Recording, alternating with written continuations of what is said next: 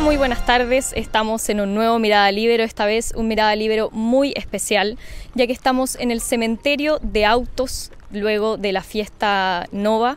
Em, el 7 de octubre los terroristas de Hamas ingresaron a este evento y la gente que estaba escapando en sus autos debió abandonarlos. Finalmente fueron quemados y están aquí al lado mío. Estamos en Israel. Em, y estamos con Daniel Garkovich, papá de Dafna Garkovich, una chilena que fue asesinada por el grupo terrorista Hamas el 7 de octubre junto a su marido. Ella vivía en un kibutz a solo dos kilómetros de la franja de Gaza. ¿Cómo estás, Dani? Muchas gracias por, por esta entrevista. Preguntarte para partir, ¿cómo fue em, el último contacto que tú tuviste con tu hija? Eh, entiendo que primero se habló de un secuestro porque ella te habló de, pidió ayuda y luego se confirmó su muerte. Si nos puedes contar un poco cómo fue. Primero que nada, eh, estuvimos en contacto hasta que se cortaron las comunicaciones.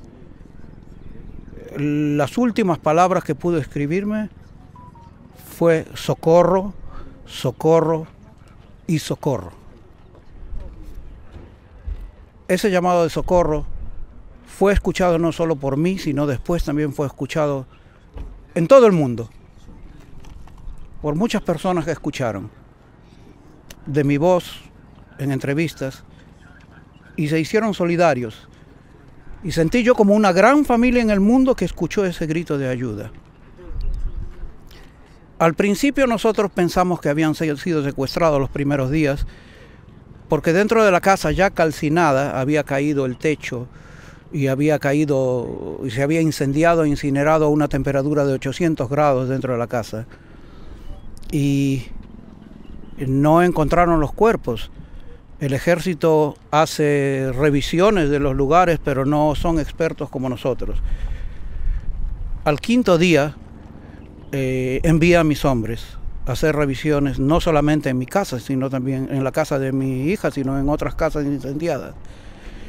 Y nosotros, online, yo indicándoles qué es lo que levanten y qué es lo que puedan hacer, hasta que nosotros pudimos levantar los escombros del techo que había caído y pudimos ver cenizas de dos cuerpos juntos, un solo, un solo montón de cenizas murieron abrazados y así, así se fueron. ¿Usted mismo los encontró? Eh, mis hombres los encontraron, yo iba dirigiendo el operativo por cámara, por cámara de video, porque no podía estar en, en cuatro o cinco lugares como comandante, tenía que ir dirigiendo eso. Dani, como pueden ver, es jefe del cuerpo de bomberos del perímetro del área de, la franja de Gaza. Por eso nos comenta que son sus hombres los que finalmente encuentran a su hija junto a su marido eh, calcinados. Usted vivía a pocos metros de, su hija en el kibutz. ¿Cómo fue para usted ese 7 de octubre? Primeramente, impotencia de no poder ayudar teniendo un carro bomba estacionado al lado de mi casa y otros carros bombas en la, en la zona que no pudimos utilizarlos. No pudimos utilizarlos porque el primero de mis hombres que se atrevió a salir fue eliminado en el momento. Cayó a cinco minutos de haber salido. Y otros más también. Yo perdí seis hombres del cuerpo de bomberos ese día y tuve que tomar una decisión que fue para mí muy dura. ¿Qué decirles, qué instrucción darles a mis hombres en ese momento? Y la decisión fue la siguiente. Nosotros estamos preparados para combatir, combatir el fuego. Eso nosotros sabemos hacer muy bien y para poder rescatar. Nosotros no sabemos combatir contra terroristas y no estamos armados tampoco. Entonces lo mejor que yo pensé que se podía hacer es decirle a mis hombres, cada uno regrese a su casa y proteja a su familia. Nosotros no vamos a dejar otras vidas por tratar de salvar otras vidas, que no, eh, no se puede, no, no, va, no va a tener ninguna, ninguna efectividad hacer esto. Y en estos casi cinco meses de, desde ese 7 de octubre, ¿cómo ha sido la labor que han tenido que hacer desde bomberos? ¿Cómo han podido ayudar? Hoy estuvimos en varios kibbutz y vimos que muchas de, las casas fueron incendiadas ese día también. El cuerpo de bomberos no solamente se dedica a apagar el fuego o no solamente se dedica a ayudar en caso de accidentes, sino también nosotros nos dedicamos a ayudar a la gente que queda. Pues, nuestra misión es ayudar a lo que queda. Lo que queda son los las personas que han sobrevivido a esto y que siempre necesitan cosas o transportar cosas o, en logística traerles esto o ayudarles a ir nuevamente a sus casas para que con miedo y, con impresión pueda ver lo que ha quedado de sus casas o reunir eh, parte de sus, de sus pertenencias y mis voluntarios lo que hacen es eso, es eso, ayudar, ayudar no solamente en tiempo de fuego, sino también tratar de ayudar a, la, comunidad, que eso es lo que nos queda y eso es lo que tenemos que cuidar. Usted desde ese 7 de octubre ha podido volver a su casa en el kibutz, actualmente está deshabitado. ¿Esperan volver a, la misma casa donde ustedes tenían? Primeramente yo estoy todos los días casi en el kibutz, porque trato de organizar todo lo que son las labores de, de desocupar las casas, administrar todo lo que es las entradas de la gente, tengo que coordinar frente al ejército quién entra, quién sale, porque todavía es una zona que está en conflicto y es necesario tener una lista de personas que se encuentran para saber quiénes se encuentran en cada lugar, lugar determinado y eso lo administro yo. ¿Hace cuántos años vive usted en Israel? Se vino desde Chile a Israel y, y se había visto algún ataque de esta magnitud desde que llegó a este país. No, Nunca habíamos visto un ataque de esta forma, nunca habíamos visto algo similar. Yo antes de venir a, Israel ya tuve experiencia en catástrofes grandes en Chile, terremotos, y encontrarme solo en un lugar donde no pueden llegar refuerzos, no hay tick no tenemos radios para hablar porque todo cayó. Y ¿qué hago? ¿Sentado aquí o parado aquí mirando en qué se puede ayudar? Aquí fue algo parecido.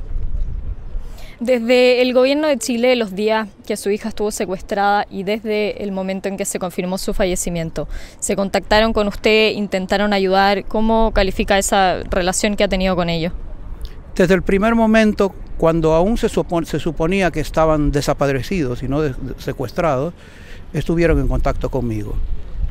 Tanto la Embajada de Chile, eh, la cónsul de Chile, vinieron, me llamaron también nuevamente el ministro de Relaciones Exteriores el canciller de, de Chile, y me ofrecieron su apoyo y su ayuda para poder averiguar, eh, para poder gestionar mulas organizaciones como la Cruz Roja Internacional, para ver si se podía averiguar algo y hasta el día de hoy estamos en contacto, siempre llaman y preguntan y no me he sentido solo en, ese, en, esa forma. También esto lo ha hecho el gobierno de España por parte de Iván, del marido de mi hija.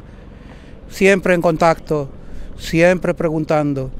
E inclusive en España se está ahora haciendo una investigación, una investigación policial en la cual yo estoy tratando de cooperar, de buscar medios y pruebas de cómo sucedió para esclarecer efectivamente cómo ha sido todo.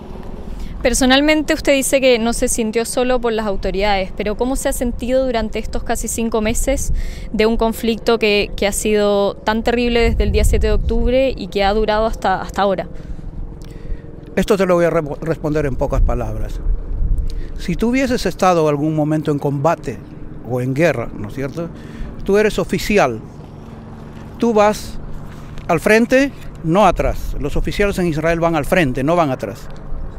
Y tú ves que caen tus soldados o tus subalternos caen al lado tuyo. ¿Qué haces? O te paras y te pones a llorar o sigues adelante y después cuando pase todo te lamentarás. Ese ha sido mi caso. Han sido tantas las cosas que hay que hacer tantas las, tantas las cosas en las que uno puede ayudar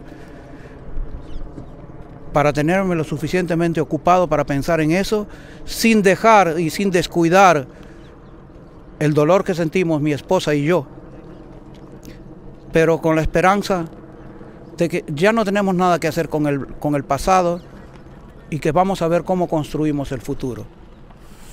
¿Y qué espera de, para el futuro? ¿Cómo espera que se solucione este conflicto? Em, no puede bajar los brazos, nos dice, pero ¿qué espera que, suceda ahora? Primeramente yo voy a ser un poco egocentrista. Tenemos que tratar de recuperarnos nosotros.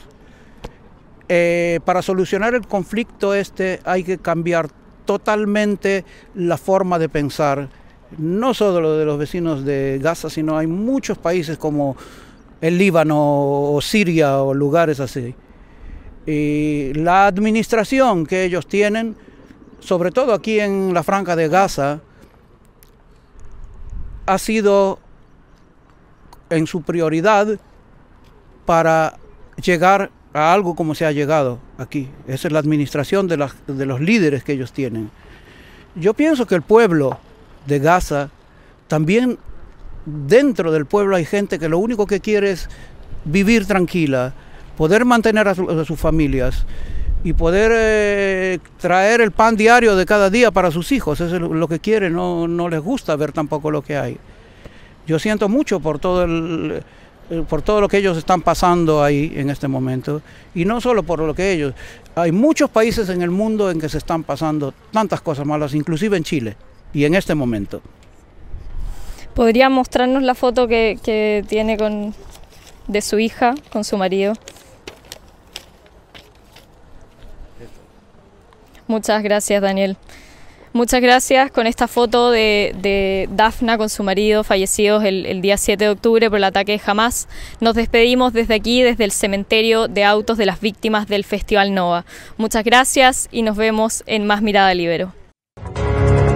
El libero, la realidad como no la habías visto. Haz que estos contenidos lleguen más lejos haciéndote miembro de la red Libero.